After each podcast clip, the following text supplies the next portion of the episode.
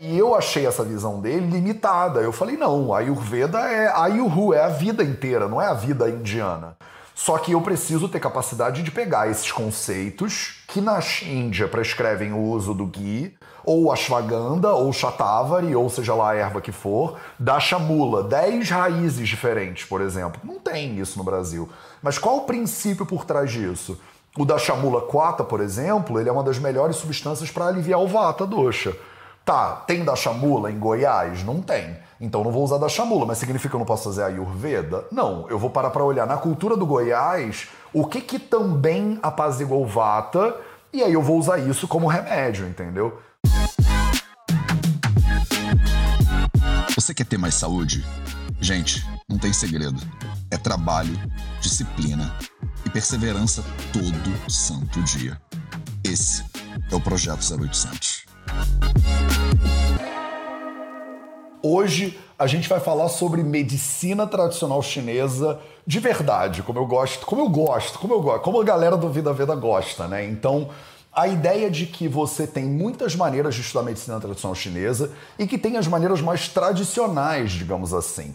E hoje a gente vai saber sobre o que, que é essa maneira tradicional, como é que é a maneira raiz de estudar porque você já conhece a maneira raiz de estudar Ayurveda, né? Agora vamos falar um pouquinho sobre a maneira raiz de estudar medicina tradicional chinesa. Salve, salve família Vida Veda, projeto 0800, episódio 536.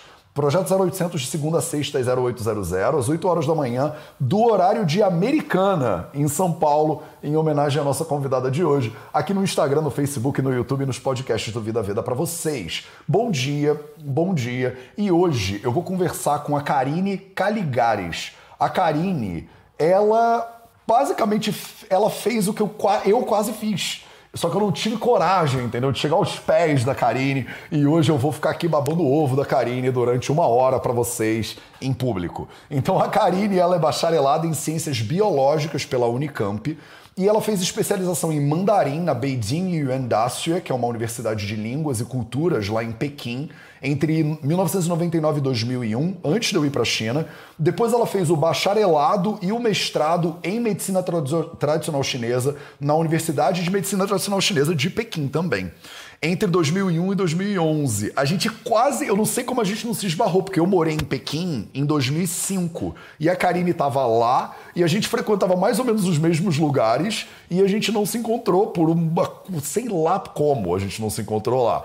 Mas o fato é que a Karine é dessas pessoas que foi até a China, estudou mandarim primeiro, depois fez a graduação e, e fez mestrado em medicina tradicional chinesa. Quer dizer, medicina tradicional chinesa roots aqui para vocês. Deixa eu ver se eu acho o, a Karine aqui no Instagram. Achei já. Karine Caligares. Vamos ver se a gente consegue entrar ao vivo aqui. E. Tarará. Pronto, tá funcionando. Karine, seja muito bem-vindo ao Projeto 0800. Eu tava te falando mais antes da gente entrar ao vivo, como eu sou muito feliz que você existe, mulher. Eu, eu acho isso muito incrível e Cara, e começa começa já dando um panoraminha, assim, porque você fez biologia na Unicamp, aí depois você pirou e foi morar na China. Que história é essa? Olha, vou falar, mas antes de mais nada, só queria agradecer, porque estou Imagina. extremamente honrada de estar aqui nessa live com você hoje. E também fiquei super feliz de ter te encontrado, porque é, é raro Sim. encontrar essas pessoas doidas que querem morar nesses países doidos e fazer o que a gente fez, né? Total, total. Não, que bom, eu me reconheço, assim, você existir, para mim, é, eu, é sinal de que eu não sou tão doido assim, entendeu? Eu não tô sozinho, então... Maravilhoso, que bom. Então, me conta, o que que te deu a doida e você foi morar em, em Pequim? É, então, exatamente, foi meio uma doida mesmo. Mas porque quando a gente, a gente, é muito novo, né? A gente faz aquilo que na verdade não é bem aquilo que a gente quer fazer. Então você entra na Sim. faculdade, faz biologia. Na, na, na, o campus universitário é muito rico, né? E lá na Unicamp, eu já assim, no segundo ano da faculdade, eu comecei o quê?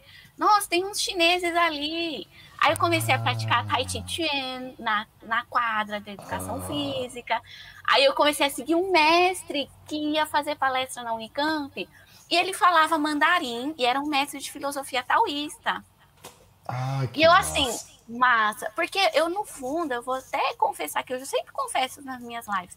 Eu não fui para a China porque eu queria aprender medicina chinesa, mas porque eu queria aprender mandarim. Eu também, Karine, a gente foi separado na maternidade, Karine. Eu, eu fazia Tai Chi Chuan com 15 anos, eu seguia lá os taoístas também. Eu comecei a estudar mandarim cedinho e fui pra China para fazer mandarim. E quase fiz o curso que você fez. Então, quer dizer. Exato. Só que você traiu a cultura chinesa. E Traí totalmente. Traí totalmente. Porque eu pensei, cara, quando eu comecei a estudar medicina tradicional, eu estudei medicina tradicional chinesa, inclusive, um pouquinho no Brasil, é, com um cara que chamava Juraci Cansado. O Juraci Cansado, ele escreveu uns livros sobre Daoyin e tal, e aí eu fui fazer os cursos, fiz nove meses de curso com o Juraci. E isso eu era moleque, era adolescente. E eu era o único adolescente no meio da, da galera mais velha, né, que tava estudando esse negócio super esquisito. E o meu sonho era, cara, sempre foi fazer medicina de tradução chinesa, morar na China. Eu amo a cultura chinesa, a língua. Até hoje eu estudo. Eu falei para você que até hoje eu estudo mandarim, né? E quando eu cheguei lá e eu ouvi dizer que tinha um negócio que era mais antigo ainda, o meu nerd falou, cara, não, eu quero estudar a, a primeira coisa. Mas até hoje, eu te confesso que eu ainda sonho de ir para a China fazer um doutorado, fazer uma coisa de uma a relação entre essas do, esses dois sistemas, porque eu acho muito fascinante MTC. Eu acho que seria legal, sim. Você vai ter um trabalhão, porque por mais que seja parecido por mais que em alguns aspectos muito pequenos sejam parecidas Sim. essas duas medicinas, eu não, não entendo nada de medicina Ayurveda, a não ser o básico que todo mundo entende. Sim. Mas tem muita diferença também. Então, você vai dar um nó na sua cabeça, mas será uma adoro. grande de, de doutorado. Eu adoro esses nós na cabeça. Nossa. Aí você foi para a China, então, para fazer mandarim basicamente. Isso, aí eu fiquei doida. Meu objetivo era ir para a China aprender mandarim e voltar e traduzir aquele mestre. Porque ah. ele tinha um tradutor fantástico, mas eu, eu falei, não, eu, eu quero entender o que ele está falando. Eu não estava me contentando com aquele tradutor. E aí eu fiquei dentro, era uma comunidade taoísta, vegetariana, e eu fiquei junto com eles um tempão, até que tinha uma bolsa para ir para a China, um cartaz assim, né? Bolsa para a China, tal, tal, tal. Uau! Sim.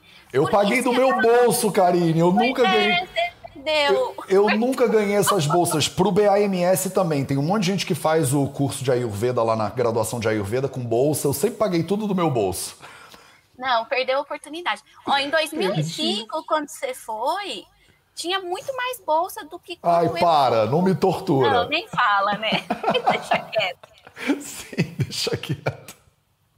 Deixa gastei uma grana, gastei todo o dinheiro que eu tinha em seis meses morando lá, mas valeu cada centavo, porque, caraca, que, que vivência incrível que foi. Menos o inverno, que a gente peguei, peguei uns menos 25 graus com neve no joelho, que ninguém Ai. merece na vida mas o resto foi maravilhoso. Aí você foi para BU de com bolsa estudar mandarim, então. É, então é incrível. Até quem está assistindo, se, por exemplo, se tiver interesse, quiser perguntar mais, pode perguntar, porque essa informação é legal dar, né, que a gente comentou, porque as bolsas elas estão aí disponíveis. Não sei se a China está muito famosa hoje em dia, mas acho que não, acho que está em baixa, mas, mas daqui a pouco vai ficar tá. em alta de novo. Você me fala assim, Karine, eu tenho uma passagem para a China agora, você vai? Eu falo, vou. Ah, eu vou, entendeu? Eu, eu acho que esse pessoal que, que é doido por medicina chinesa e tal, eles vão pra China de qualquer jeito. Eu conheço uma Sim. galera que iria agora mesmo, sem vacina, com vacina. Mas é isso, tem essas bolsas, Matheus, e o governo chinês, eu não a gente até está comentando aqui agora, antes de entrar ao vivo, né? Sobre bolsas e tudo mais, que o governo indiano também dá bolsa.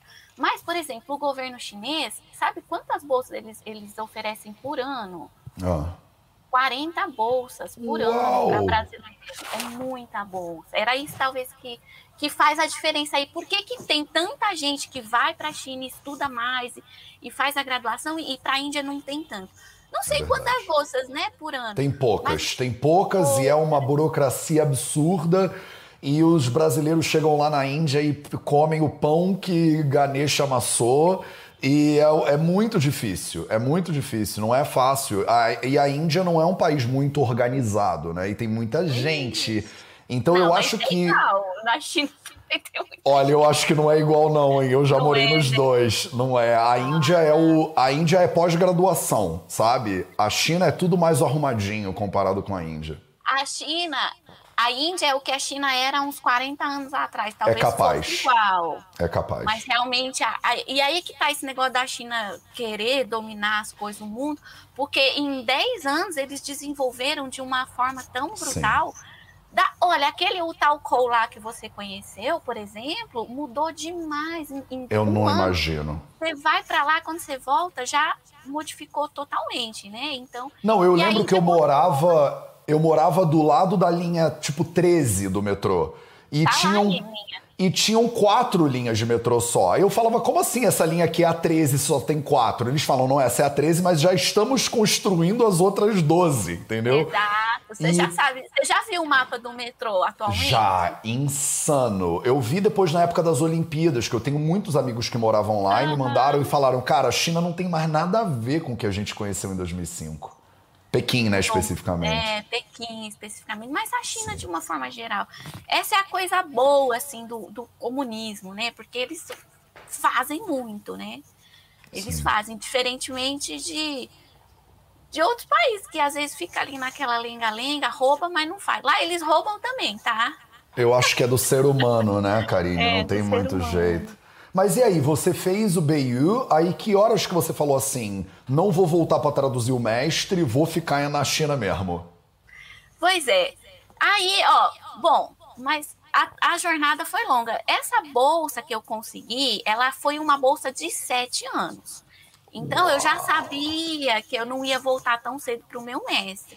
E o meu mestre, ele sabia que eu não ia voltar também. porque eram muitos anos, né? Eram, ele, ele falou: ó, você vai para ficar tanto tempo assim? Talvez você, talvez você não volte. Na verdade, eu não fui só. Eu, eu e mais três amigos daquele grupo de pessoas ah, combinamos, eu, a Camila e o Rodrigo, né? Três amigos.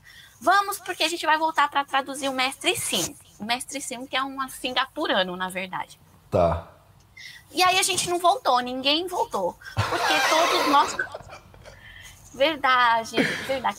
Porque é isso, aí você vai e pronto. Eu comecei, eu não sabia nada de medicina chinesa, mas eles falaram assim: pra que, que você vai pedir bolsa? Ah, vou pedir para medicina chinesa. Ah, então também vou para medicina chinesa, mas eu quero aprender chinês. Uhum. Quando eu comecei a, a, aprender medicina chinesa, aí eu fiquei doida. Eu falei: gente, o que, que eu perdi meu tempo no Brasil fazendo biologia? Nada a ver. E aí foi que essa legal. jornada. Foi muito legal. Então, passado tantos anos, a gente vai se distanciando, a gente muda a forma de pensar. Claro. Esse mestre, ele está ainda, ele, ele é de Jundiaí, do interior de São Paulo, eles estão ah. lá, eles têm outros tradutores, é incrível o trabalho deles, né? Que legal. Mas aí eu acabei seguindo outro caminho. Aí e... eu aí, ah. vai, pergunta. É melhor você perguntar e direcionar aí pro, pro, pro seu ah, público. Ah, legal. Não, então, eu ia perguntar, aí você foi, fez a bolsa, mas o que, que é esse curso de medicina tradicional chinesa? Que eu acho que a maioria das pessoas está é, tá acostumado com, como no Ayurveda, com cursos mais curtos de formação de terapeuta, de pós-graduação em acupuntura, né? É, fala um pouquinho sobre o que, que é o curso de esse bacharelado em medicina tradicional chinesa, quanto tempo demora, o que, que vocês estudam, como é que é mais ou menos, Karine? Tá, é o seguinte, isso é muito legal, né? Para o brasileiro aqui, que, por exemplo, está assistindo agora, fala, nossa, gostei do que ela falou, quero ir para a China tal, mas tem que saber o que vai encontrar lá, né? Sei. Que é justamente isso. Esse é, diferentemente do Brasil, por enquanto, ainda no Brasil não tem, né? O bacharelado em medicina tradicional chinesa, o que tem são esses cursos de pós-graduação. Sim. Que é, tem uma carga horária aí, mais ou menos, que é tipo, todo fim de semana, né? um fim de semana por mês, então é uma carga inferior, muito, muito inferior, né? Sim. Na China, obviamente, tem a, a, graduação em medicina chinesa, que é o bacharelado, que foi o que eu fiz, né? Sim. Que é normal, um curso, de, um curso superior em medicina chinesa são cinco anos de curso integral. Aí você tem toda a base da medicina ocidental, toda a parte de anatomia, muita anatomia, fisiopatologia, Sim. fisiologia humana, microbiologia, bioquímica, física, tá, um monte de coisa que compõe um curso de grau superior, né? E, e, a parte de medicina chinesa, que também é super completa. No último ano, o último ano você, ele é só no hospital. Eu acho que eu já vi você falando isso em alguma live. É tipo a gente também, é o internato, é muito parecido, só que o curso, o BAMS é cinco anos e meio de curso. O curso de medicina moderna, que é o BMBS, é seis anos. Eles têm seis meses a mais de internato, né? Dessa coisa no hospital do que a gente do BAMS. Então vocês também fazem quatro anos basicamente de, de ciclo básico e um ano de internato. E durante esses quatro anos, vocês também têm experiência no hospital? Também tem rotação sim. clínica, essas coisas? Sim, sim, tem. Mas não é tão. Aí é o seguinte: o, o estágio mesmo, ele ocorre no quinto ano. Ah. Só que, o que acontece? Lá, você está na universidade e tem o hospital coligado e tem os ambulatórios de acupuntura. Por exemplo, eu, quando eu estava logo no primeiro ano, eu já fui atrás, eu tive a primeira aula de medicina chinesa, eu, na, no fim da aula, eu fui lá, professor, onde você atende? Ah, posso ir lá fazer estágio? Sim, a gente é e, é muito igual. É, é muito igual, e, e, mas você vê, é, realmente depende do interesse, nem todo estrangeiro que estava lá fazia isso. Claro. Então eu te digo assim, e eles, como eu sou aluna da faculdade, eles vão falar, tem, você tem vaga lá, você quer ir? Pronto, então eu fazia estágio desde o primeiro ano. Eu, então eu fiz, aí nunca mais parei. Mas isso por conta, né?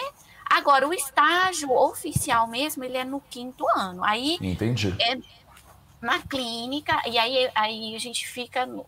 Isso é interessante, porque acho que o pessoal acha diferentão, né? É. Porque a, a, medicina chinesa lá, ela tá no hospital e não tá Sim. aqui no, no, na clinicazinha, no ambulátóriozinho, né? Então a gente está na UTI e tem umas coisas doidas lá de acupuntura que, e de fitoterapia que o povo. Tipo assim, a fitoterapia chinesa intravenosa, né? Sim. Então, dentro do hospital, que tem resultado fantástico. E, e aí a gente pode detalhar mais se você quiser, Legal, mas realmente maravilhoso. é uma outra visão de mundo, né? Mas é outra é como visão. no Ayurveda também, né? Eu trabalhei num hospital ayurvédico durante muitos anos e é que nem você, desde o primeiro dia que eu cheguei lá, eu fui atrás da professora do Panchakarma lá e falei: olha, eu quero ficar no hospital vendo paciente. Ela falou: não, isso aí é só no final. Eu falei: não, não, não, não, não. Eu vim morar na China, vim morar na Índia. Agora eu quero aprender, eu quero sugar isso aqui ao máximo. Vou ficar no meu Exato. quarto vendo Netflix. Não, me dá não, paciência. Eu, nem, eu não entendia nada, assim, mas tipo assim, não, eu posso tirar a agulha gente só ia Sim. tirando a agulha. Porque eles precisam desses escravinhos ali também, porque eles só colocam agulha. Sim, a, o, o, estagiário, né? O estagiário é. que só é. aperta botão. Mas isso é muito bom, né? Porque você está em contato Exato. com o paciente, você está em contato com o médico, você está aprendendo, né? Eu aprendi muito. para você ver as diferenças, né? Na Índia, eu não ia só lá tirar o negócio, não. Como não tem gente para ajudar, ela falava: Você sabe fazer a bianga? Aí eu falava, olha, eu não sei, mas quando você precisa? Ah, eu preciso na quarta-feira. Eu falei, então até quarta-feira eu vou saber, é só eu aprender, né? Aí eu ia azucrinar todo mundo para me ensinar, aí eu aprendia, ia pro hospital e fazia. Aí depois ela virava e falava, você sabe fazer baste? É como se um, um chinês virasse para você e falasse assim, sabe fazer mocha? Aí você fala, cara, eu não sei ainda, mas eu vou, eu vou aprender até quando você precisar eu já vou saber. E aí eu ia me enfiando e fazendo, então... No primeiro ano eu já tinha uns pacientes que eu atendia. Eu acordava cedo, ia para casa do Acharya, que era um dos meus gurus até hoje, e depois eu ia para o hospital tratar os pacientes que eu tinha obrigação, depois eu ia para a faculdade. E a galera, meus amigos, eles só iam direto para a faculdade, né? Então é uma vida um pouco mais fácil, eu acho, se você é, se você só segue o padrão, né? Nossa, isso que você falou é muito legal, porque eu ia para aí, eu nesses estágios que foram por conta, né? Que tipo assim, que ó, eu tenho aula das 8 às 10, das 10 ao meio-dia eu tenho uma janela, aí à tarde eu tinha aula de novo. Aí nessa janela, se encaixasse, eu ia lá no professor. E como você falou muito bem, né? Usa muita é mocha. A gente fica cheirando mocha. Aí a gente, eu entrava, eu, porque, e aí eu e o meu amigo, o Rodrigo, a gente ia junto, o outro brasileiro que tava lá. Sim. E aí a gente chegava na sala de aula cheirando mocha pra caramba, e fica impregnado. Aí falei, nossa, onde vocês estavam? A gente, ah, a gente estava na clínica, a gente ficava todo feliz assim, porque a gente já tinha uma, um estágio e todo mundo estava admirado, né? Porque era isso, toda a janelinha a gente já tinha organizado um estágiozinho para ir.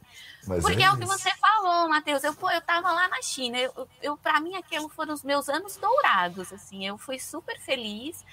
Eu amava por mais que a Índia seja mais confusa que a China, a China é confusa também. É muito confusa. Tem. tem muita gente, muita bicicleta, a comida é diferente. Tem. Mas eu simplesmente estava no paraíso, assim. Eu amava tudo aquilo. As pessoas perguntam, ah, e você, como que você gosta dessa comida aqui? Eu, gente, eu amo essa comida. Ah, eu No também, dia. Karine. Eu comia tão bem. Eu comia melhor na China do que na Índia, diga-se de passagem. Era tão gostosa aquela comida. Ia para aquele refeitório lá da BU e aí pedia para os caras botarem o que quisesse de legumes e tal. Era legumes com mifan e manda brasa, sabe? Eu era muito feliz. Nossa, tipo, e, é, e é muito fácil. Eu, eu, lá é- eu sou vegetariana, né? E é muito fácil Sim. ser vegetariana na China. Muito. Mais do que. Nossa, cada tipo de tofu que eles têm lá, que eu. Nossa, pode vontade. crer. Nem fala, para que eu tô ficando com fome. Você vai Eu tenho que, é, eu tenho que acabar fazendo um doutorado lá na China, em saúde pública. Ai, Aí eu adoro. muito. Total, total. Que massa, então. Aí você trabalhou e, e ficou lá estudando durante cinco anos e cheirando a mocha. Eu, você fala essas coisas, eu fico lembrando, eu cheirando a óleo de gergelim, por exemplo, porque a versão ayurvédica do Aí mocha dá é. fome, hein? Sabe que o óleo ayurvédico ele tem aquele cheiro de gergelim misturado com planta, que tem cheiro de hospital pra mim. eu sinto esse cheiro até hoje. Pra mim, eu, eu tô dentro de um hospital. E a China, pra mim, ela tinha cheiro de cigarro, aquele cigarro do touro vermelho, não sei se você sabe qual é, aquele é, rum, rum alguma coisa, que tem um cheiro bem forte. E pra mim a, a Índia, né, o hospital, ele tem aquela coisa daquele cheiro de, de óleo, né, digamos assim. E aí você ficou lá cinco anos estudando, aí depois você decidiu fazer mestrado. Por que, que você decidiu fazer mestrado? Olha, tem outra coisa em comum aqui entre nós.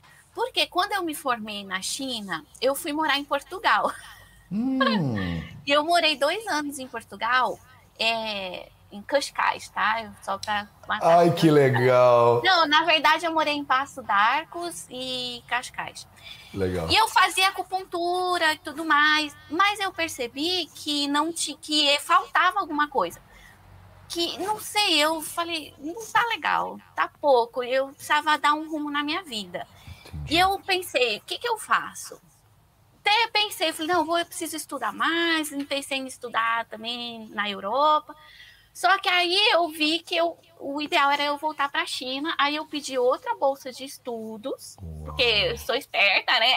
Sim, muito. Maravilhosa. Muito esperta. Então, antes de você pensar em qualquer coisa, pesquise sobre bolsas, tá, Matheus? Sei. Aí você vai Eu nunca pesquiso, eu só mando um e-mail e já saio indo e pago do meu bolso, fico trabalhando como um doido. Se você tiver como pagar, ótimo, também tá perfeito. Mas é melhor, com bolsa é melhor, eu não precisava ter trabalhado melhor. tanto pra me bancar. Nossa, é muito bom. Pensa você fazer o que você ama e com o dinheiro caindo ali no banco, você está ganhando para estudar o que você ama. Era assim, Sim, fantástico, perfeito. né?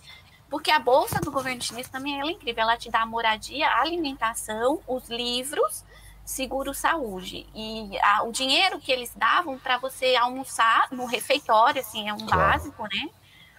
E de fim de semana ir nos restaurantes melhorzinhos, assim. Então, Uau. dava esse dinheirinho Que bacana. isso, Karine, que vida é essa, cara? É, muito, é muito legal.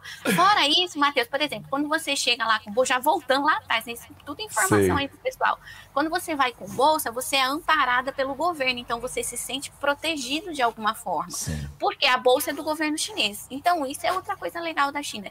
Bom, eu te dei, eu, eu te trouxe pra cá, então eu sou responsável por você.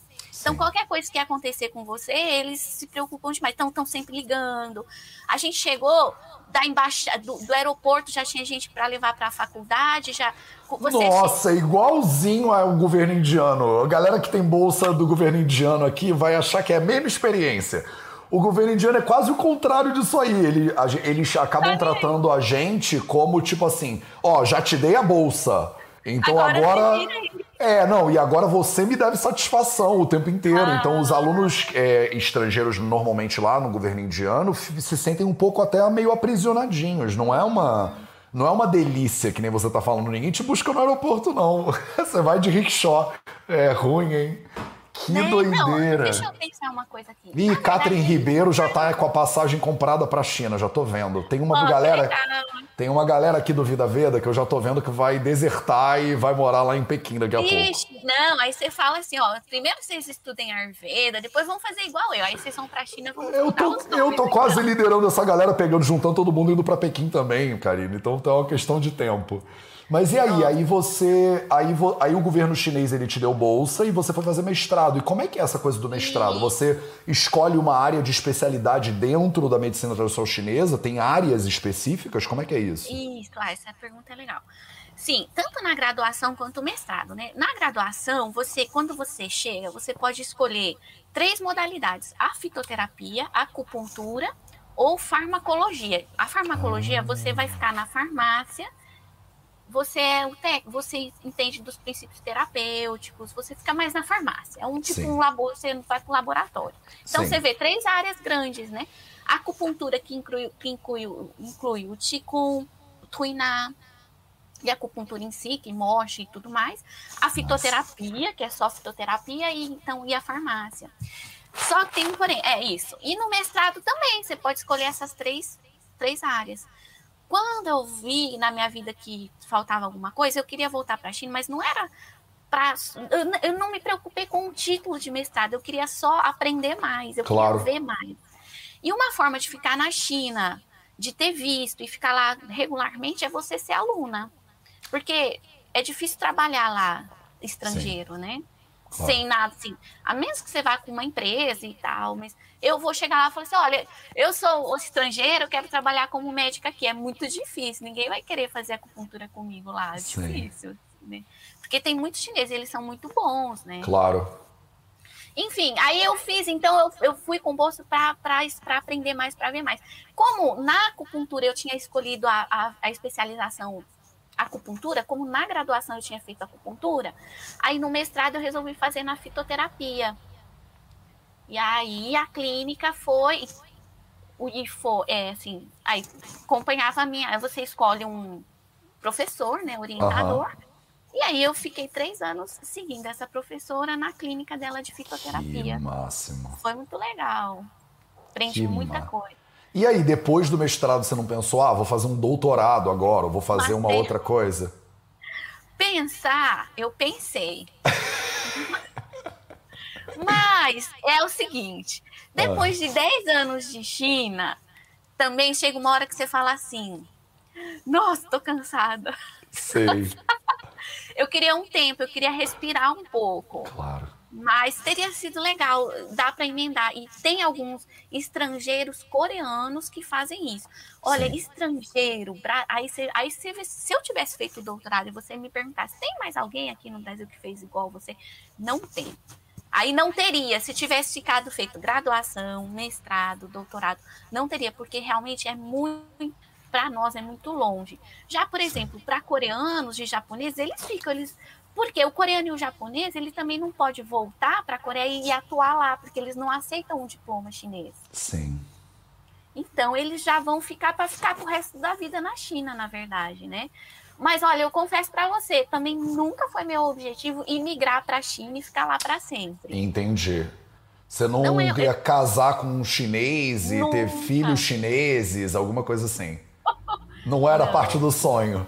Não, nunca, senhor, pelo amor e, de Deus. E agora você falou um negócio muito interessante, assim, que é o governo coreano não aceita o diploma. Como é essa coisa da aceitação do diploma? Quer dizer, você sai da China formada com mestrado ou com a graduação, aí você veio aqui para Portugal e trabalhou lá em Cascais. Aí você agora está no Brasil, porque o Ayurveda, médico de forma geral, não viaja, né?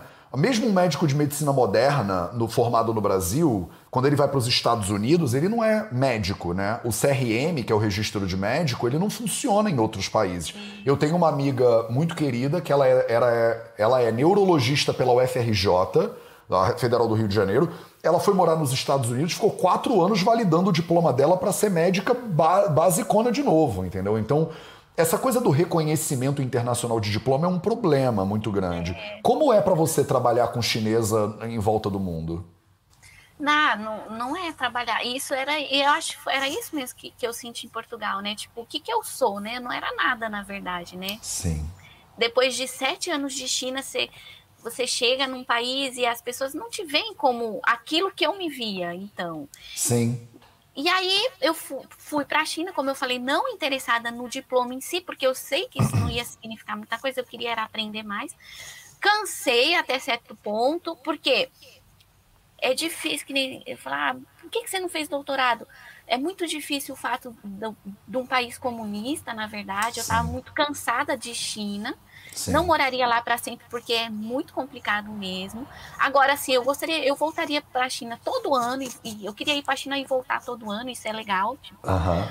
E, e o, o, fato é isso. Como eu sabia que nem o diploma de mestrado nem de graduação faria nenhuma diferença, eu voltei para o Brasil cansada assim desse comunismo, na verdade nem era tanto da, da, da, da medicina chinesa, né? Matheus, e eu não tenho o meu diploma reconhecido aqui. E, e, daria o mestrado seria mais fácil de tentar uma, um reconhecimento, mas também não, eu não fui atrás disso. Porque o mestrado é mais fácil. O problema é o título de médico. Na China eu sou médica, na verdade. Sim, né? como, como eu na, na Índia também, eu sou médico. É. é, nós somos médicos, eu sou médica. Tanto que as pessoas usam isso como argumento errado aqui no Brasil. Fala assim, os médicos aqui no Brasil falam, ah, quem faz acupuntura na China é médico. E eles usam isso como argumento também para falar que a acupuntura no Brasil deve ser um ato médico. Mas isso é uma forma errada de pensar. Na verdade, na China tem um médico convencional formado lá tranquilão Sim. e tem um médico chinês. Os dois são médicos. Então, Sim. quem faz acupuntura na China realmente é médico, mas ele é um médico de medicina chinesa, assim como eu sou lá. Aí chega, você, se você quiser ir para a China, estudar medicina chinesa de verdade, cinco anos, ter toda essa prática, toda essa formação super profunda, você tem que ter consciência de que você vai voltar para o Brasil e não vai ter esse reconhecimento acadêmico, Sim. mas vai ter, você vai ter a sua satisfação e o seu sonho realizado. Mas eu acho que esse é o, esse é o problema de muita, que muitas pessoas me falaram quando eu fui pra Índia fazer a Ayurveda, que falaram, cara, você não vai ser médico fora da Índia. E na Índia, como estrangeiro fazendo uma medicina tradicional, os indianos não vão querer ver você como médico, porque que é exatamente o que você falou, o mesmo cenário. Mas eu pensei, mas eu não tô indo para ser reconhecido como nada, eu não tô nem aí, eu quero, eu tô indo porque é um negócio que eu preciso fazer. Sabe quando é uma é, é uma necessidade, é uma urgência, uma curiosidade, é um desejo, uma paixão, sei lá o nome disso, que ela vem é, de um lugar que não tem como eu ficar lutando. Eu vou continuar sendo advogado, então, ou você vai ser, ser professora de biologia e vai deixar o sonho para lá? Impossível. E aí a gente dá um jeito no futuro de tentar entender como é, trabalhar. Então, por exemplo, eu com o Vida Veda, eu sou muito mais professor do que médico propriamente dito. Mas agora com a telemedicina, e como eu, né, no Ayurveda, eu bolei uma metodologia para tratar a pessoa mais à distância, eu não preciso tocar, né, fazer mocha nem nada disso, é, eu consigo tratar paciente no mundo inteiro com a minha base de médico indiano é, com telemedicina. E aos poucos as pessoas estão se abrindo, né? Os governos estão se abrindo para ter centros de clínicas e tratamentos aqui e acolá. Nos Estados Unidos já tem, aqui em Portugal já tem abertura para isso. No Brasil já entrou no SUS, por exemplo, o Ayurveda.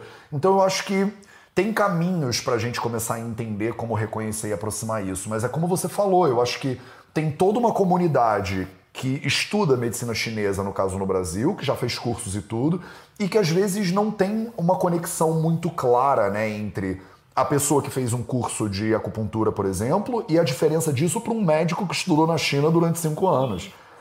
A gente, eu tenho uma pessoa que uma vez me falou: Ah, minha sobrinha também é médica ayurvédica. Eu falei: Poxa, eu não sabia que tinha outra, eu queria conhecer. Falou: é, Ela fez um, um workshop de ayurveda no, no Canadá. Eu falei: Não, calma aí, não tem nada a ver workshop de ayurveda no Canadá com um curso de cinco anos e meio. É tipo, mas eu acho que as pessoas não entendem, né, que tem uma diferença muito profunda de aprendizado e tudo.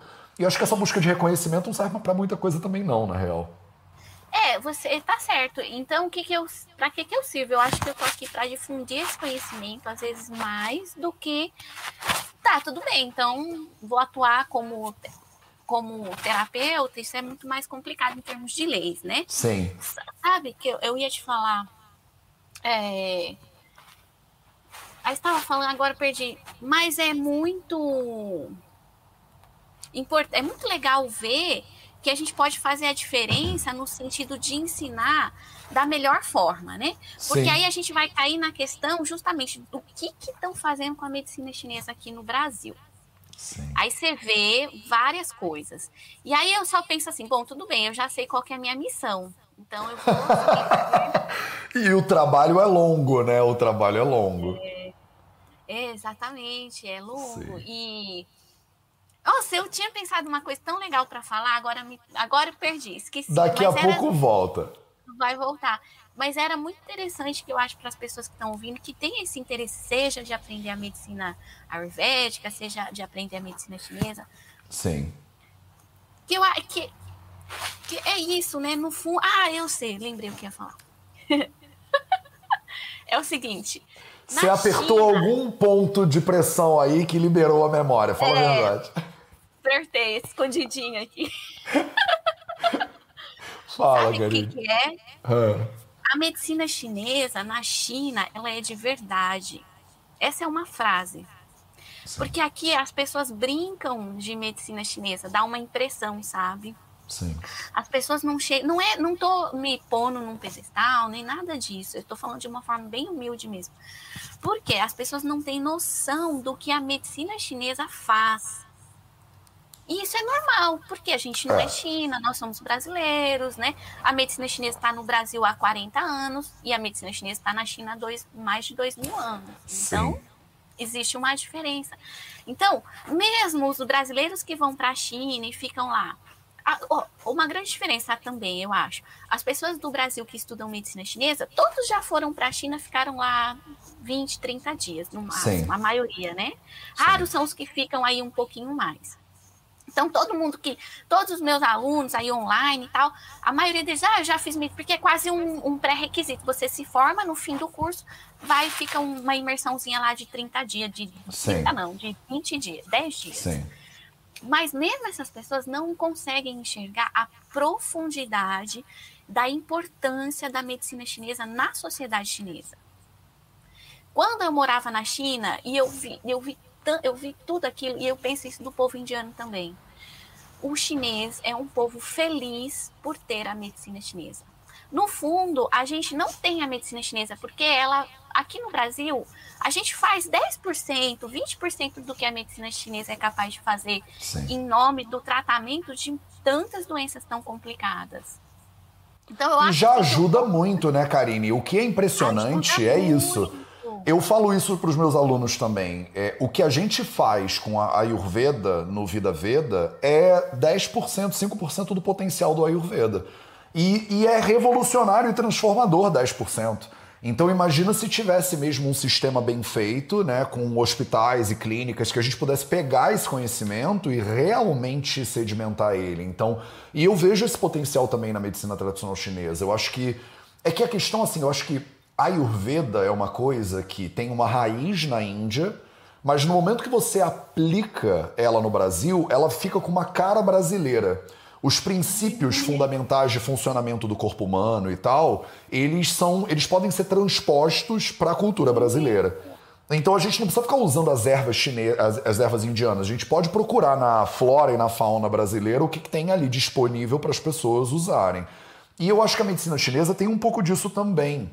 É, só que a gente ganha de vocês no branding, na, no marketing, porque a Ayurveda é, é a ciência da vida. Então, para, é. Se fosse medicina tradicional indiana o nome, o, o, marketing não é tão bom, porque fica com cara de que só funciona para chinês e na China e por chineses, entendeu? Então, Mas olha o plano maléfico chinês. O chinês quer Sim. dominar o mundo, mas ao mesmo tempo ele é super nacionalista. Então ele quer dominar é. o mundo com uma medicina que se chama medicina tradicional chinesa. Sim, sim. Mas eu acho que a gente tinha que fazer um, um rebranding disso aí. E... Porque o Yishang, ele não é chinês, né, necessariamente. O médico, quando você fala que um cara é um médico, é que hoje a gente chama de medicina tradicional chinesa. Mas o cara, quando ele tá ali, ele tá cuidando da vida, né? Ele tá cuidando do chi, ele tá cuidando do prana, do shen, ele tá cuidando da, daquela, daquele ser que tá ali na frente dele, independente dele morar no Alasca ou dele ser peruano, entendeu? É o, é o fazer bem para aquela pessoa que tá na frente dele. E eu acho que às vezes o medicina tradicional chinesa tem isso, que a Ayurveda também tem. As pessoas chegam para fazer Ayurveda e acham que você tem que comer ghee, você tem que morar na Índia, você tem que ser hinduísta, tem que fazer yoga. Eu falo, você pode morar na Índia, fazer ser hinduísta, comer ghee, fazer yoga. Você pode fazer isso, mas você não precisa. Então eu acho que medicina tradicional chinesa, as pessoas acham que você tem que fazer Tai Chi Chuan, as plantas são sempre Chin Chong Fong, Fan Chin Chong. Não dá para você usar manjericão, entendeu? Tem que ser umas plantas com os nomes super difíceis e tal. E aí acaba gerando uma, uma, né, uma distância, digamos assim, acho que para as pessoas. O que, que você acha disso? Eu não sei se estou falando besteira. Não, eu acho que você tem razão. Inclusive, o brasileiro é o, é o povo que tem a arte de transformar tudo também. A gente já tem o jiu-jitsu brasileiro. Sim. A gente, a gente vai transformando, né? Uma arte Sim. marcial japonesa, a brasileirada. Então, isso acaba com, vai acabar com certeza. Talvez a gente já esteja nesse processo de transição de uma medicina tradicional chinesa brasileira, né? Vamos falar Sim. assim é, é, isso muito legal. Realmente você vai adaptar. Por exemplo, eu cheguei no Brasil muito chinesa, eu fazia uma acupuntura forte, eu inseria agulha profunda, eu dava aquele ti brutal também, sabe? Você dava aquele Hadouken na pessoa pra ela, né? E coitada, a pessoa não tá acostumada, não, né? Mas olha, eu fiquei 10 anos fora e eu, eu pra, mim, pra mim era aquilo. Eu nunca tinha Claro. visto nada diferente. Aí eu fui perceber, olha, o brasileiro não precisa de um estímulo da agulha tão forte, porque é outro povo, é outra etnia, é outro sistema biológico, né? É diferente. É Sem diferente, não dúvida. tem qual- é por mais que sejamos todos seres humanos, né? Não é à toa que eu nasci no Brasil, aquela pessoa nasceu na China Claro.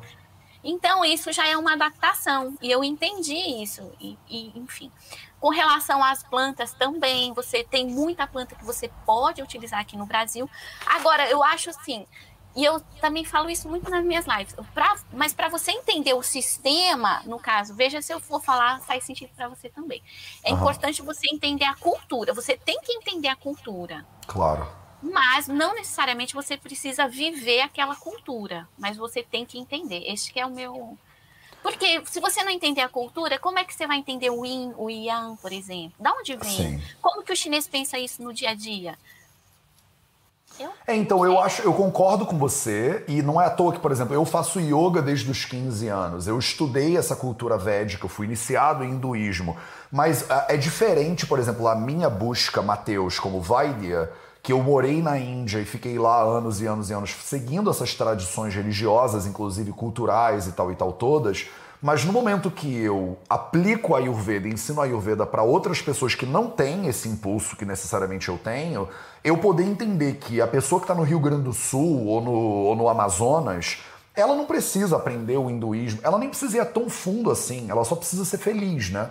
E de repente, para ela ser feliz, ela não precisa dar essa volta inteira no planeta de cultural. Ela tem a cultura dela e é possível, dentro da cultura dela, ela entender que tem princípios ali de funcionamento da, da vida, do corpo humano, que você entende de uma maneira pela medicina tradicional chinesa, de uma maneira pelo Ayurveda, de uma maneira pela medicina moderna. Então, é quase como se assim, eu traduzo, como você ajusta a pressão da, da, da agulha de acordo com a cultura e a, e a tolerância do paciente, é, não adianta você ir muito fundo e a pessoa tem medo de agulha. Tipo assim, na, na China é normal você botar uma agulha lá, a pessoa já bo- bota a mão assim, você já bota a agulha. No Brasil a pessoa olha e fala assim: que negócio de agulha é esse? que Você- isso? que tortura é essa? É não, eles acham que a Ah. acupuntura, é- a acupuntura é com agulha. Exato, exato. E na, é como na Índia. Na Índia, o nível de pimenta, por exemplo, é estratosférico. Se eu não botar muita pimenta na comida, a pessoa não sente nem gosto. Aí eu chego no Brasil e falo assim: pra comer comida ayurvédica, tem que ser aquela comida indiana que tem pimenta pra caramba. E ninguém consegue, porque as pessoas falam: ó, quem acha que gosta de pimenta no Brasil não tem noção do que é uma comida que é lada, sabe? Aquela Lada, lada. aquele lada mesmo chinês, entendeu? O cara fala, eu, eu, eu gosto de, eu como comida picante, mas na China pra mim era tudo o butcher lá, porque os caras Eu não como lá, não, cara. Não boto lá, não, porque lá é quando a coisa é picante. Lá é, lá é né? muito lá mesmo, né? Lá é muito lá, né? A palavra lá em, em, em mandarim significa picante, né? Quando a coisa ela é. bota pimenta e tal. Então, Mas essa diferença é importante. Oi? Não, pode falar, pode falar. Não, então, essa diferença é importante. Na hora que eu pego a comida indiana e eu boto ela igual no Brasil, eu acabo alienando vários brasileiros. Mas quando eu pego os princípios de alimentação ayurvédicos, eles são transferidos para o Brasil sem problema nenhum. Então eu acho que tem, tem essa diferença que eu acho que é fundamental entre a gente se aprofundar na cultura e na metodologia. É o que eu chamo para os meus alunos do, do Vida Veda de a diferença entre paradigmas e exemplos. O paradigma é uma coisa que é verdade independente de onde você está. É, o corpo humano funciona de uma determinada maneira. Todo mundo tem lá. O fígado é o é não sei o que lá, o triplo aquecedor, todo mundo tem esses meridianos. É, os doshas, por exemplo, do Ayurveda, todo mundo tem os doshas. Não é uma questão de você ter ou não ter os doshas, você tem. Então, isso são princípios de funcionamento fisiológicos universais, digamos assim. Aí tem os exemplos. Aí você vai lá na Índia e o cara dá uns exemplos que são indianos tal coisa agrava o vata, tal coisa agrava o pita, tal coisa agrava o capa. No Brasil, os exemplos não funcionam, porque é outra cultura, tem outra agricultura, tem, outra, tem outros exemplos. Mas os princípios, eles funcionam iguais. Então, essa diferença é muito grande. Eu não sei se faz sentido isso do ponto de vista da medicina tradicional chinesa para você. Ou fala um pouquinho disso, cá. Olha, faz, mas eu acho que faz mais para indiana, eu vou falar. Hum pelo, como o próprio nome diz, e a gente já analisou isso, como é medicina tradicional chinesa, e eu acho que é aí que mora a questão, é engraçado, né? Por exemplo, a fito chinesa ela é muito fechada. Por mais. Tem muitos temperos da nossa comida chinesa, da nossa comida, pô, gengibre, cominho, noz moscada. Os temperos, na verdade, eles são fito chinesa. Tudo bem, esse aí tem lá e tem aqui. Mas a fito chinesa ela tem mais de mil fármacos. Sim. 1% tem aqui no Brasil. E aí, então, para a gente fazer essa correlação certinha, ó, dá para substituir tudo? Não dá. Não e aí, dá. o que, que acontece? Você tem que, se você quiser ser, por exemplo, fitoterapeuta chinês, você tem que estudar a fitoterapia chinesa mesmo. Sim. Alguma, quando você, quando a gente fala que a gente substitui, na verdade, a gente cai num outro patamar de tratamento que é a dietoterapia. Aham. Uhum. Aí tudo bem. Agora, a fito em si tem que. Porque não vai ter fármaco, não vão ter todos os fármacos. Claro. E eu não sei se você tem noção, mas a fito chinesa ela é muito muito profunda. É por isso que eu falo que o chinês é um povo muito felizardo, né? Eles têm uma, uma forma de prescrever aqueles fármacos tão maluca, assim, tão profunda e tão difícil. Sei. Que tem que. Então, por exemplo, quando eu dou aula de fitoterapia chinesa, é até maçante, porque eu tenho que ensinar o, fa... o fito chinês. Quando, quando tem alguma correlação com alguma coisa que existe aqui no Brasil, eu falo. Eu falo, ah, essa claro. coisa aqui, ela é. A gente, por exemplo, o próprio gengibre, né? Ranshan, Shanjiang. Fala assim, ó, Shanjiang, gente, Shanjiang eu ensino o nome em chinês. Sim. Mas esse aqui a gente conhece, esse aqui é o gengibre. Ou ginseng, por exemplo, que é o Ranshan. Mas fora isso, fora esses, fora esses 5%, então eu acho que na talvez, né, não sei se eu estou falando errado ou não, mas Sim. na indiana você consegue fazer abrir mais. Justamente então, porque a eu acho que é a mesma coisa, sabia? Porque a gente tem uma ciência inteira que chama Draveguna dentro do Ayurveda. E que são, tipo, 50 mil ervas também. E dessas 50 mil, 1% tem na cultura brasileira. É, e, mas a questão é que 1% de 5 mil é erva pra caramba. Então, quando eu foco nessas, e eu faço isso, eu dou um curso que chama o Poder das Ervas, a gente fica falando sobre as ervas. E eu tento focar primeiro nas ervas que são que tem no mundo inteiro, porque o Vida Veda não é nem só no Brasil, na real, né? A gente tem alunos em 20 países diferentes do mundo. E eu acho que a capacidade de aplicar isso onde você tá é muito fundamental. Quer ver um exemplo que eu sempre dou também? É, porque senão eu estou beneficiando meia dúzia de pessoas só, e eu podendo beneficiar o planeta Terra inteiro. É, na cultura chinesa, na cultura é, indiana, por exemplo, a gente usa muitos lácteos, né? É muito comum usar leite, ghee, queijo, iogurte, essas coisas. Na China, quando eu morei lá, não tinha muito, não era comum. né, para comprar manteiga. Eu 10 anos sem tomar leite, nem comer manteiga, nem pão. Exato, porque não tem, né? Eu lembro de querer comprar manteiga, na época eu era lacto-vegetariano, e eu tinha que, eu tinha que comprar aquela manteiga que era importada da Austrália, da Nova Zelândia, porque não é da cultura, né? É. E aí eu já perguntei para um professor meu na faculdade, um professor de pediatria, porque pediatria ayurvédica é muito ghee manteiga, é muito ghee, manteiga e leite o tempo inteiro. E eu falei para ele, olha, o que, que eu faço se eu estiver num país que não tem ghee, manteiga e leite? Aí ele falou assim, ah, se você estiver nesse país, você não pode fazer Ayurveda. Aí eu falei, mas como assim não pode fazer Ayurveda? Aí ele falou, é, nesse país aí, que tipo, qual país? Eu falei, tipo a China, por exemplo, a Coreia. Aí ele falou, não, na China você tem que fazer medicina tradicional chinesa, não pode fazer Ayurveda na China. E, e, eu, né? é, e eu achei essa visão dele limitada. Eu falei, não, a Ayurveda é a Ayurhu, é a vida inteira, não é a vida indiana. Só que eu preciso ter capacidade de pegar esses conceitos que na Índia prescrevem o uso do ghee, ou ashwagandha, ou shatavari, ou seja lá a erva que for, da chamula, 10 raízes diferentes, por exemplo. Não tem isso no Brasil. Mas qual o princípio por trás disso? O da chamula quata, por exemplo, ele é uma das melhores substâncias para aliviar o vata dosha. Tá, tem da chamula em Goiás? Não tem. Então não vou usar da chamula, mas significa que eu não posso fazer a Ayurveda? Não, eu vou parar para olhar na cultura do Goiás o que que também apazigua o Vata e aí eu vou usar isso como remédio, entendeu? Só que assim, ah. eu acho eu concordo com você que dá o 10 vezes é mais top. trabalho. É o quê? Sim, nossa, você é top. Você é top.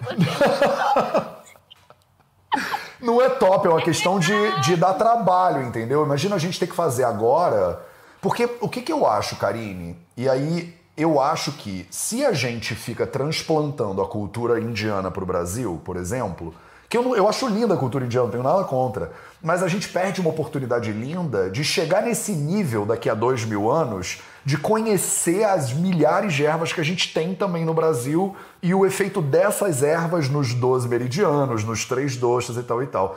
Quando a gente fica só aplicando, sem aprofundar o entendimento de onde a gente mora, a gente fica meio que dependente, quer dizer, se pararem de produzir ginseng, eu não tenho mais ginseng também, entendeu? E, uhum.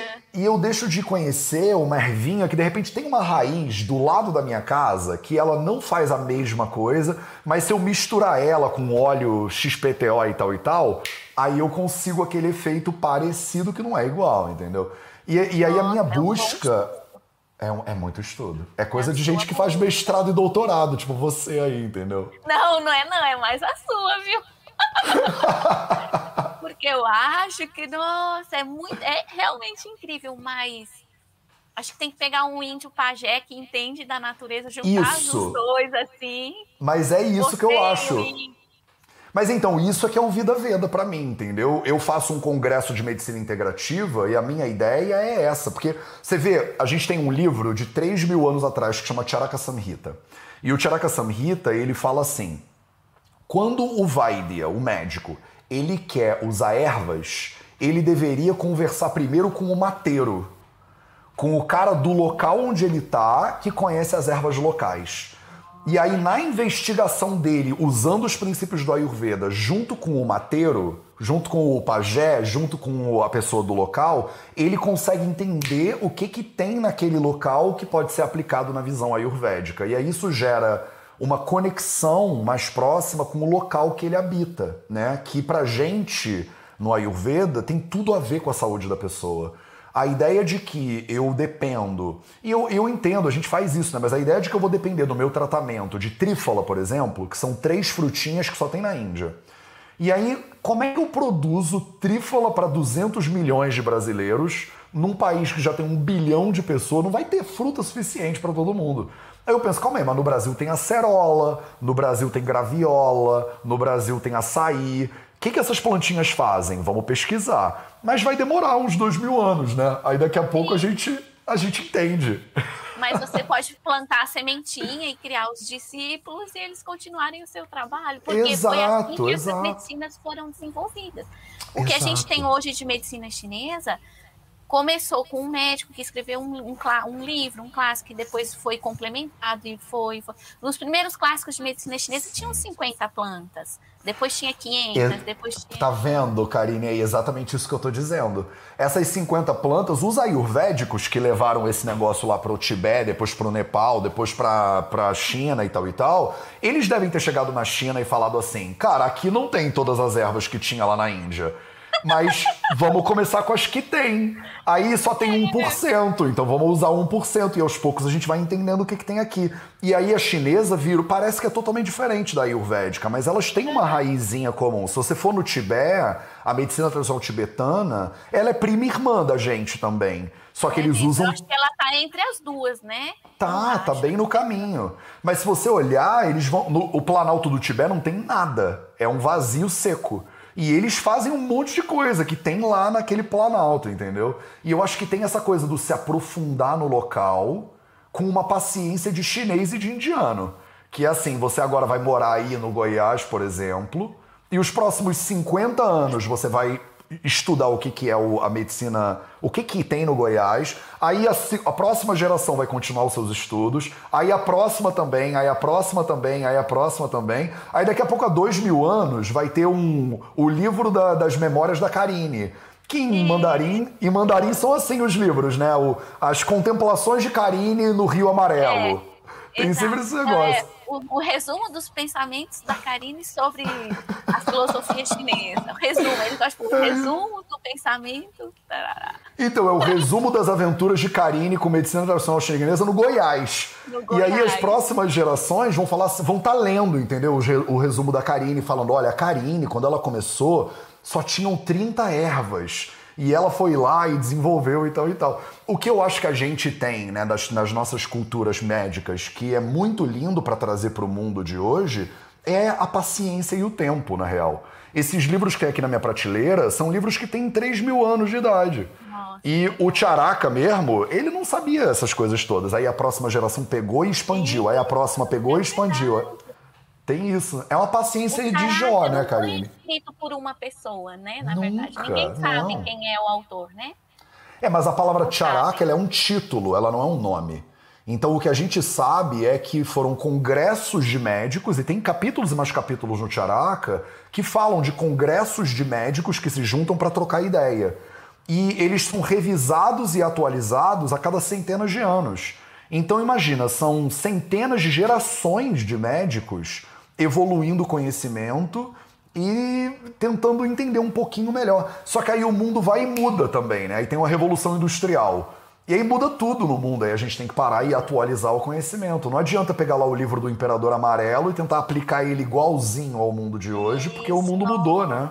Falou tudo, mudou muito. É por o trabalho que... é infinito, hein, Karine? E isso é outra coisa interessante, porque muita gente que quer ficar presa no passado, mas não pode, ao mesmo tempo que é tradicional chinesa, né, enfim, ela é modernizada. Então, aqui no Isso. Brasil, o pessoal fica assim, não, porque eu faço medicina clássica. Eu falo, mas como assim? O que é clássica? A gente está em 2020.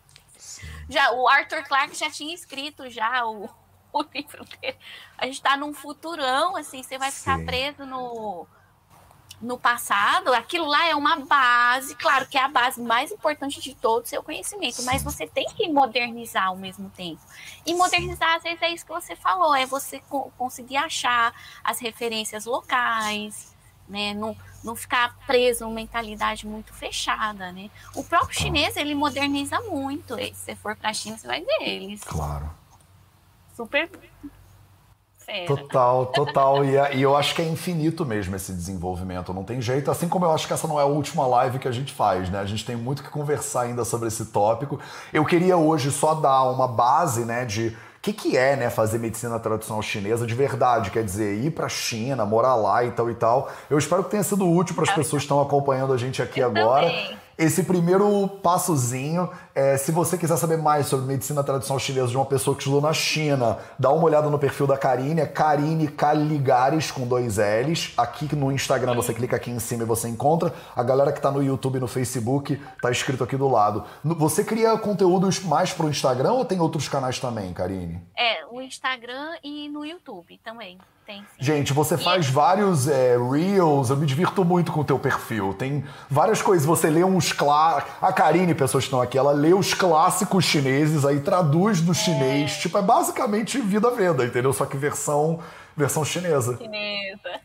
Exatamente. Só pra falar, eu tô com. Eu vou fazer um evento no dia 6 Ai, de maio. Ai, que bom. E tá ali no link da. É no link da minha biografia do Instagram. Do Instagram. Lá. É um evento gratuito, obviamente é uma aula, eu chamo de imersão, primeiro passo pela jornada da medicina chinesa. Ai, e depois, depois da, do evento, eu vou abrir vaga para o meu curso DSS, mas não é, não é cópia, não, porque é parecido com o seu TSS. Total, eu acabei de fazer uma imersão. Karine, nós somos irmãos, cara. Já era. A gente tá. É, então, tamo junto. Né? O que, que é o DSS? DSS é o Diferenciação Sindrômica Sem Segredo. Eu vou entrar na terceira turma. E aí, nesse, depois dessa imersão. Sindrômica sem segredo. sem segredo. Porque a diferenciação sindrômica é o X da questão da medicina chinesa. É você diferenciando a síndrome, você diagnostica a síndrome, que na, na China, né? Não tem doença, né? Tem síndromes que Sim. são é a doença em diferentes estágios de desenvolvimento. Então, é Maravilhoso. É e a gente chama isso aí de Nidana dentro do Ayurveda. Ah, eu fiz, eu dei uma mentoria para os nossos alunos de Nidana semana passada, inclusive, falando sobre essa questão da diferenciação, que é muito parecido, cara. Vamos conversar mais, a gente é. tem muita coisa para falar ainda. Meu povo, sigam lá a Karine no Instagram e se inscrevam aí para vocês saberem um pouquinho qual é o primeiro passo, né? Dentro dessa jornada. Passo. Essa jornada que tem muitos passos, né? Imagina, um prazer. Tem muito, uma... é só o primeiro. É, é o Lao Tzu que fala isso, né? Tipo, é só o primeiro passo. Toda jornada começa com o primeiro passo, não tem isso? Alguma coisa é, então, esse é o primeiro passo. Se vocês quiserem, segue lá a Karine no Instagram e se inscreve para fazer esse primeiro passo da medicina chinesa. Karine, obrigado pela tua presença, pelo carinho, pelo trabalho infinito. E, e tamo junto. Eu espero que a gente se fale muito ainda e fale muito sobre medicina tradicional chinesa ainda, que é um negócio que eu sou muito apaixonado também. E acho que as pessoas têm que saber mais sobre esse assunto. Com certeza, eu também. E olha, muito obrigada, super grata também. Felicíssima de estar aqui com vocês. Um grande beijo, viu? Um beijo para todo mundo. Esse foi o Projeto 0800, é 0800, às 8 horas da manhã, do horário de Goiás, em homenagem à nossa convidada também, que já morou em São Paulo, morou na China, morou em tudo que é lugar, aqui no Instagram, no Facebook, no YouTube, nos podcasts do Vida Veda para vocês. Um beijo para todo mundo, um bom fim de semana e a gente se vê de novo na segunda-feira. Tchau, tchau.